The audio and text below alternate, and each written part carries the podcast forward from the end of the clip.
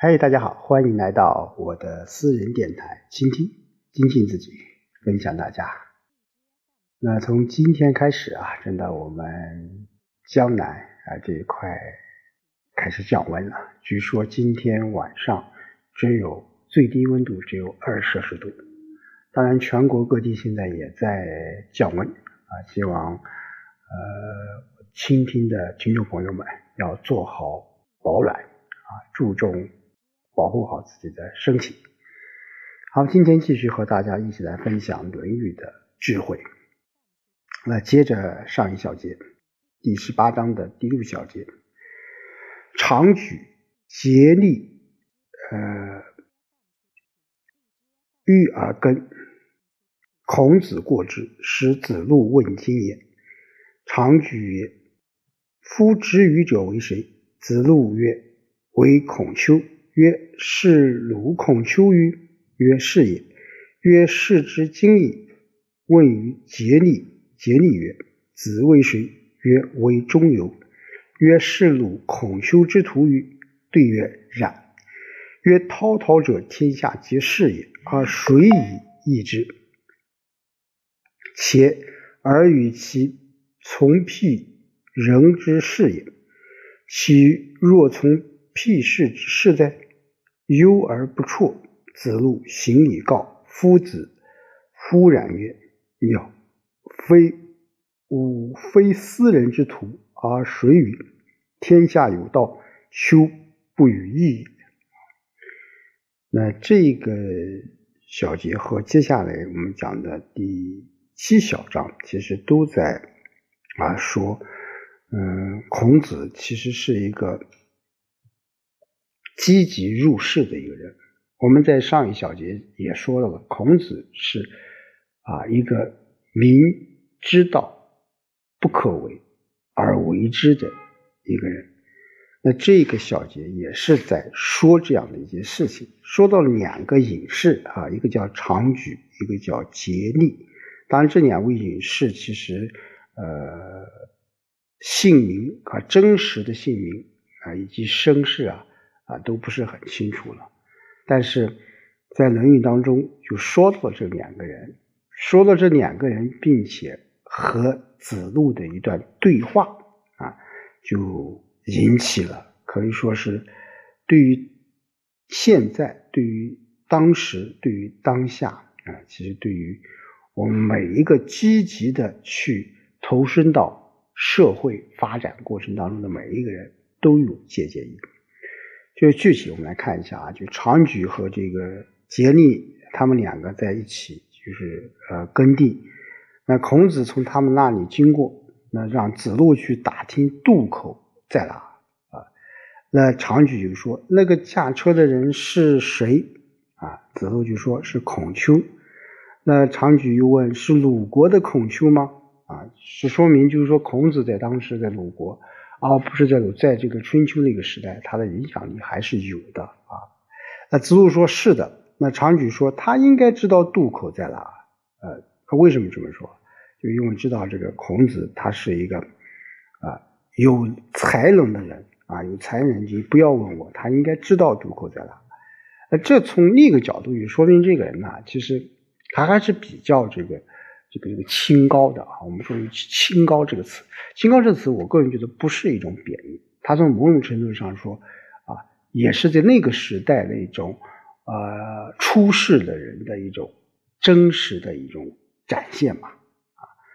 所以子路又向这个竭力打听，竭力说你是谁啊？刚才是常举问这个呃子路说那个人就在那个车上那个人。是孔丘，那那你是谁呢？子路说我是中游啊。竭力说是鲁国孔丘的学生吗？子路回答说是的。那竭力就说啊，普天之下到处都像滔滔洪水一样混乱，和谁去改变这种状况呢？况且你与其跟从逃避坏人的人，还不如跟从逃避污浊城市的人呢。啊，说完还是不停的用土覆盖播下去的种子。那这时候子路就回啊来告诉孔子啊，孔子这个时候就怅然若失的说啊，说实话，孔子见过这样的人太多了啊，太多了，他就知道啊，人就鸟无非斯人之徒啊，属于就人是不能够和鸟兽合群共处的。我不和世人在一起，又能和谁在一起呢？啊，特别最后一句啊，天下有道，丘不与易也。如果天下有道，我就不和你们一起来改变它。那从另一个角度也说明什么？当时的太天下是不太平的。孔子也希望天下能够太平。那这个时候，我也可以在家里面种种田，养养花啊，度个了等等等等。但是当下是一个什么？是一个啊。战乱的时候是一个混乱的时代，我们作为一个每一个人，我们有责任去什么？去投入到这个社会当中去，哪怕有一点的力量，也能够给予这个社会更多的帮助啊，帮助。好，第七小节，子路从耳后遇丈人，以丈何调？子路问曰。子见夫子乎？丈曰：“四体不勤，五谷不分。孰为夫子？”知其丈而云。子路恭而立，执子路序，杀鸡为粟而食之。见此二子也。名曰：“子路行以告。”子曰：“隐者也。”是子路反见之。至则行矣。子路曰：“不是无益。长幼之节，不可废也。君臣之义，如何如之？何其废之？”欲竭其身而乱大论，君子之事也。行其义也，道之不行，以知之矣。啊，以知之矣。呃，这个刚才跟我讲，跟上一个都是很相似的，就是说孔子啊，嗯，他一直都在为这个天下的这种啊，呃，叫太平吧，啊，都在一直的在什么？鞍前马后的在努力着啊，在努力着啊，在呃尽自己最大的努力。这也是我们说孔子周游列国啊非常重大的啊非常重大的意义。明知不可为，知其不可而为之啊，知其不可而为之。好，那这里面也是一个小故事吧啊。就子路跟随孔子啊，落在后面，与孔子走散了啊。这时候他遇到一个老人啊。这一段呢，其实我们在我们中学课本上也会出现。遇到个老人，他是用手杖什么来挑着除草的用的这种工具。那这时候子路就问道啊：“你看见我的老师了吗？”啊，老人说：“四指不劳动，五谷分不清，谁是你的老师呢？”啊，叫看，这是非常有名的啊，叫。四体不行啊，四体不勤，五谷不分啊，五谷不分。那说完，把手杖插在地上，开始除草啊。子路弓着手站在一边，老人便留子路到他家中去住宿，杀鸡做饭给子路吃，还叫他的两个儿子出来相见。你看，这跟我们刚才上一章说的两个人啊，上一说的两个人叫长举和桀溺啊，都很相似。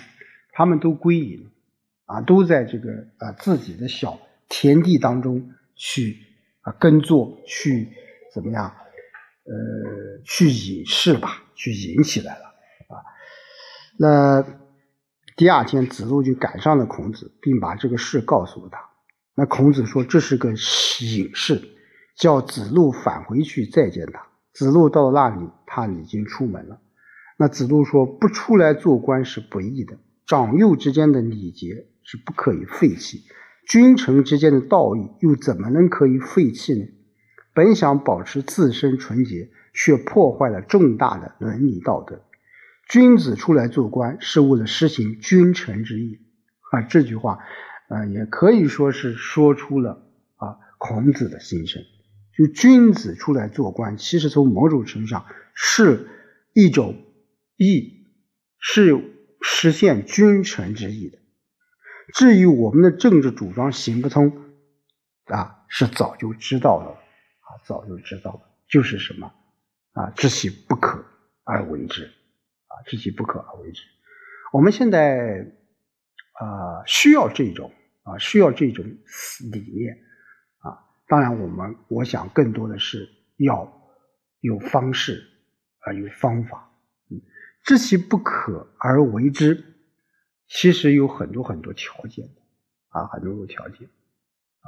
我们在生活、工作、学习当中，我们要有一种坚持不懈的精神。除了坚持不懈以外，我们还要找到方法啊，找到方法。当然，我们说孔子周游列国，宣传呃他的这种呃仁政啊，或者说啊他对那个时代的这种主张、那种理智啊，怎么去贯彻或者是执行啊，他是有自己的啊一套东西，但是他们也。从某种程度上，就像这个子路说，他们也知道他们的政治主张在当时是行不通的，但是他们仍然在努力着，怎么样？仍然在坚持着。这个我想就是一种什么？一种精神了啊，一种精神。我们说，在在特别是对这个四题啊，呃，不行五谷不分啊，现在我们有很多很多很多人对这句话，呃，其实。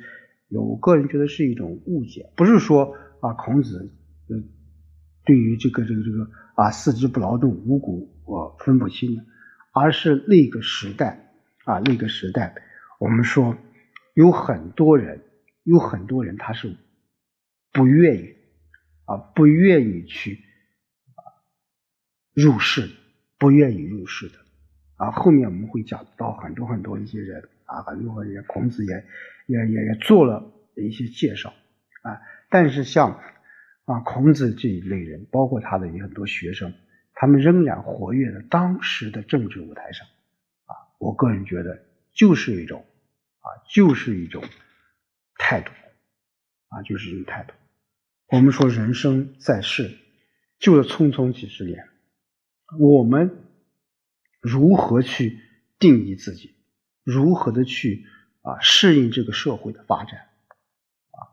我们啊除了自己有一种信念啊，我们现在叫信仰以外，我个人觉得最重要还是要有一种啊往上向上的一种力量啊，向上的这种力量是需要很多种方式去加固它的。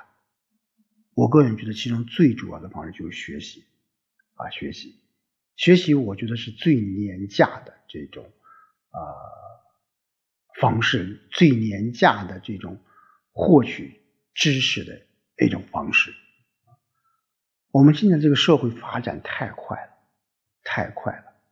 如果你跟不上这个时代，我们经常你跟不上时代，时代不打一声招呼就把你怎么样，把你给丢弃了啊，把你这个丢弃了。我昨天看到一句话，就是说。我们的这场旧船票还能登上那个客新的客船吗？啊，新的客船吗？不可以了，不可以了。时代的向前发展，新的科技啊，新的环境，新的形式啊，新的要求，这要求我们每一个人都要坚定的，都要啊坚持。学习下去，啊，学习下去，只有这样，我们才能够适应这个社会的发展，才能够在这一个社会当中很好的去生存下去，进而能够为这个社会多做一些自己的一些贡献。好，今天就和大家说到这里，我们下期再见。